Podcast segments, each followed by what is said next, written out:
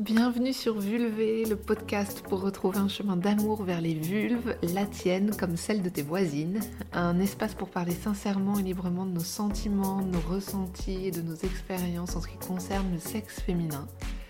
Je suis Alexandra et je partage ici mon voyage de réconciliation avec mon intimité à travers des rencontres, des interviews et des réflexions personnelles. J'espère ainsi contribuer à un monde qui respectera et chérira toutes les vulves, quel que soit leur genre. Dans la famille dans laquelle j'ai grandi, j'avais un rêve. Pouvoir exprimer mes émotions et que celles-ci comptent et soient entendues. C'était ça mon Graal un monde où on me demande comment je vais et où je peux répondre en disant comment je me sens et où on écoute la réponse avec calme et intérêt. Alors bon, ça ne s'est pas passé comme ça et je n'étais pas dans la bonne famille pour honorer ce besoin-là. Ce matin, je voyais une vidéo de l'écrivain James Baldwin qui parlait du fait que lorsqu'on baigne suffisamment longtemps dans un environnement, on commence irrémédiablement à devenir le complice de cet environnement et à intégrer les messages que cet environnement propage, même s'ils vont à l'encontre de qui nous sommes et de nos aspirations les plus profondes. Alors, dans cette famille qui était la mienne, assez naturellement, j'ai commencé à dissimuler et taire mes sentiments, à recevoir les coups de chance ou les coups du sort avec une apparente impassibilité qui voilait mon monde intérieur, autant inexprimable qu'inexprimé. Mais ça, c'était avant d'avoir des règles et un cycle menstruel. Sache-le, si tu as perdu contact avec tes émotions pour une raison ou pour une autre, il existe en toi une grande cavalerie qui a pour mission de les faire remonter à la surface et de les ramener jusqu'à toi. Cette cavalerie, c'est le syndrome prémenstruel. Le syndrome prémenstruel, c'est un phénomène qui touche énormément de femmes avec des symptômes physiques, mais aussi des symptômes émotionnels et psychiques super forts qui démarrent entre quelques heures et plusieurs jours avant les règles et qui disparaissent généralement peu après leur arrivée. J'ai découvert son existence le jour où j'ai remarqué que systématiquement, entre 6 et 5 jours avant mes règles, je vivais un énorme clash avec mon compagnon ou que j'avais des épisodes de désespoir intense qui pouvaient me donner carrément envie de mourir alors que je n'ai pas de pensée suicidaire le reste du temps. Et le lendemain, tout allait mieux. Alors que la veille, ce désespoir m'était apparu tellement réel et palpable et profond et insoluble qu'il me paraissait préférable de quitter mon compagnon ou même la vie tout entière. C'est très perturbant de vivre ça quand tu ne sais pas ce que c'est et ce qui t'arrive. À la fois pour soi-même, mais aussi pour ton entourage qui en prend plein la face sans trop comprendre pourquoi. Je me souviens que quand j'ai compris qu'il y avait un lien entre ces accès de déprime et mon cycle menstruel, ça a été un soulagement. Ça m'a permis de comprendre que c'était juste un orage régulier à traverser, un temps pour me mettre à l'abri et observer. J'ai toujours adoré les orages. Je les ressens comme un temps de pause qui interrompt le rythme régulier de la vie. Ils obligent, par leur puissance, à s'abriter dans une maison ou sous un porche et à les observer en attendant qu'ils passent. Parce qu'ils passent. Mais tant qu'ils sont là, ils soumettent le monde à leur force, leur déchaînement et leur beauté. Et avec le temps, j'ai appris à voir dans mon syndrome prémenstruel la beauté des orages. Car c'est magnifique en fait, cette façon qu'a le syndrome prémenstruel d'excaver et de déchaîner des émotions enfouies et invisibles le reste du temps, de les exacerber, de les grossir pour qu'il soit impossible de détourner d'elles notre regard et notre attention. Dans un monde qui encourage, ou du moins qui m'a encouragé, au retrait de mes sentiments, c'est comme si le syndrome prémenstruel choisissait pour moi, au-delà de moi, de montrer au monde, voilà les émotions qui existent en moi, et qu'il m'intimait de les dire, les crier, les pleurer, qu'il me sommait de les vivre et de les reconnaître. C'est irrépressible et inextinguible, incontrôlable, plus fort que nous, quelles que soient les barrières culturelles, familiales ou personnelles que nous avons pu mettre en place dans nos vies. Quand je vois mon ciel intérieur s'obscurcir, je m'abrite dans un espace sécure de moi-même pour observer ce déchaînement émotionnel et ce qu'il a à me montrer de moi. Et j'essaye de me tenir à l'écart du monde pour que mes foudres ne s'abattent plus sur personne. Pour moi, le syndrome prémenstruel, c'est la fameuse expression T'as tes règles ou quoi?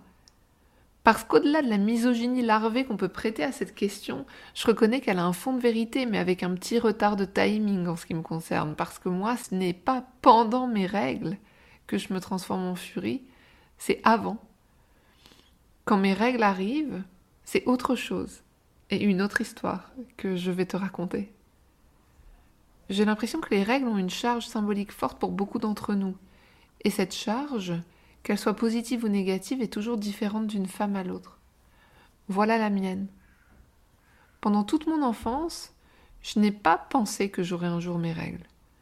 J'ai grandi essentiellement dans la compagnie de mon père et de mon frère, et le sujet n'a jamais été évoqué. Je me vivais plutôt comme un garçon, avec un présent de garçon et un futur annoncé de garçon, même la boulangère du coin collaborait à cette idée en m'appelant jeune homme. Au collège, j'avais des copines qui avaient déjà leurs règles, et c'était toujours le prétexte d'agitation et de démonstration de solidarité. Est-ce qu'elles pouvaient sécher le sport en indiquant qu'elles étaient indisposées? C'était le mot à l'époque. Est-ce que l'une d'entre nous avait une serviette hygiénique ou un tampon à prêter en cas d'urgence? Est-ce qu'elles avaient une tache de sang sur le pantalon parce que ça aurait été trop la honte? Alors moi, j'avais une serviette hygiénique dans mon sac à dos, prête pour le geste héroïque de dépanner les copines et pour l'arrivée de mon propre grand jour. Et le grand jour est arrivé quand j'étais en troisième, mais ça n'a pas été la liesse. Mes règles m'ont rappelé d'un seul coup que j'appartenais au genre féminin, qui était dans ma croyance un genre défavorisé et défavorable. Je ne voyais pas le moindre intérêt à saigner et à prendre du space-fond tous les mois pour apaiser mes crampes utérines. J'avais l'impression de payer cher une cotisation mensuelle pour un club dont je n'avais jamais demandé à être membre. Si bien qu'assez rapidement, quand ma gynécologue de l'époque m'a proposé une pilule qui faisait qu'on n'avait plus ses règles, je me suis dit banco et j'ai foncé sur l'opportunité. J'ai pris cette pilule pendant près de dix ans, dix ans sans règles, et franchement, je trouvais ça génial. Dans mon idée, j'avais hacké le système et renversé l'injustice. Et puis, je suis arrivée dans le monde du yoga.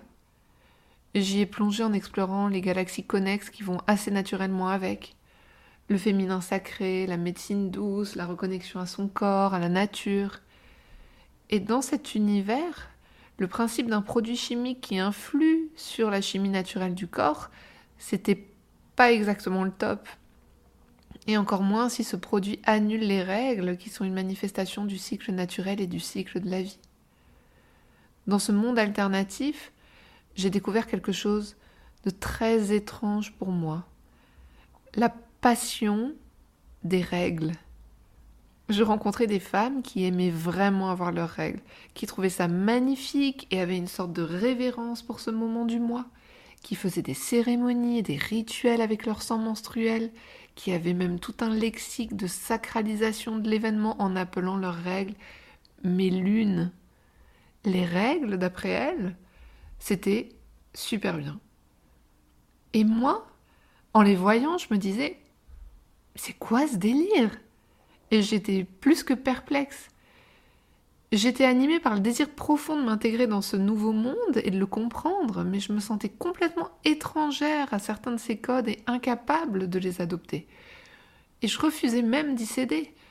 En me proposant d'aimer et célébrer mes règles, j'avais l'impression qu'on me demandait une conversion et la soumission à une foi qui n'était pas la mienne. Je suis allée aussi loin qu'il était possible et juste pour moi, j'ai arrêté de prendre la pilule parce que je ne voulais plus de chimie dans mon corps et mes règles sont revenues. Mais je ne me suis pas mise à m'extasier devant elles ou à les appeler mes lunes. Ce mot n'est jamais sorti de ma bouche. Chaque fois que j'entendais j'ai mes lunes, ça venait plutôt renforcer en moi cette posture hautaine et distanciée, un peu misogyne aussi. Je me disais qu'en quelque sorte on avait perdu ces femmes. Qu'il y avait quelque chose de grotesque dans cette célébration et ce vocabulaire, et je cherchais quelqu'un avec qui j'aurais pu en rigoler. Mais à la place de trouver un ou une complice en moquerie, j'ai rencontré Laure. Laure, c'est une femme que j'admire et aime absolument, et que je ne soupçonne pas d'appartenir à un club de femmes perchées. Et pourtant, elle adore avoir ses règles. Elle aussi, elle les appelle ses lunes, parce qu'elle n'aime pas la résonance du mot règle, et parce qu'elle aime l'association du cycle menstruel et du cycle lunaire. Est-ce que ça t'est déjà arrivé que quelqu'un que tu aimes fasse quelque chose que tu n'apprécies absolument pas et contre lequel tu as même les pires préjugés? Mais que tu aimes suffisamment cette personne pour ouvrir ton cœur à de la curiosité et un changement de perspective? Tu vois par exemple ce papa qui accompagne ses filles au concert de Aya Nakamura pour leur faire plaisir et qui se met à dodeliner de la tête plus le concert avance? Bah voilà, ce papa, c'est moi au contact de Laure. Laure m'a expliqué pourquoi elle trouvait ces règles géniales, sans aucun évangélisme, sans aucun jugement sur mon point de vue sur le sujet. Elle m'a parlé du fait que pour elle, c'était un temps de nettoyage physique et émotionnel. Elle a montré une affection si douce et si sincère et si reconnaissante pour la magie de son corps que ça a ouvert quelque chose en moi. Et par cette petite porte intérieure entr'ouverte, j'ai voulu tenter une expérience. J'avais rencontré des femmes qui donnaient le sang de leurs règles à la terre ou à leurs plantes pour remercier la terre. J'ai eu envie d'essayer ça, de manière assez innocente. J'ai récupéré le sang de mes règles dans une cup et j'ai donné le contenu de chaque cup à l'une de mes plantes. Et une sorte de miracle s'est produit dans les jours qui ont suivi.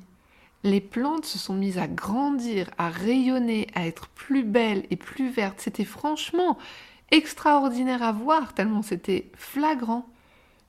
Et ce moment de jardinage monstruel improvisé a été une étape de réconciliation et d'amour immense avec mes règles. J'ai pu observer que quelque chose qui vient de mon corps a un effet magnifique et puissant sur des êtres aussi merveilleux et purs que les plantes. Et ça, ça m'a fait me dire qu'il y avait quelque chose de véritablement magique en moi, et que ce quelque chose, c'était mes règles. Depuis, je donne mon sang à mes plantes tous les mois ou presque. Je ne dis toujours pas mes lunes, mais je vois de la beauté et un sens dans les règles. Et toi, comment vis-tu tes règles et tout ce qui va avec? Vous venez d'écouter Vulvé. Si vous avez aimé cet épisode, abonnez-vous, laissez un commentaire, parlez-en à vos amis. Ensemble, faisons grandir l'amour des vulves.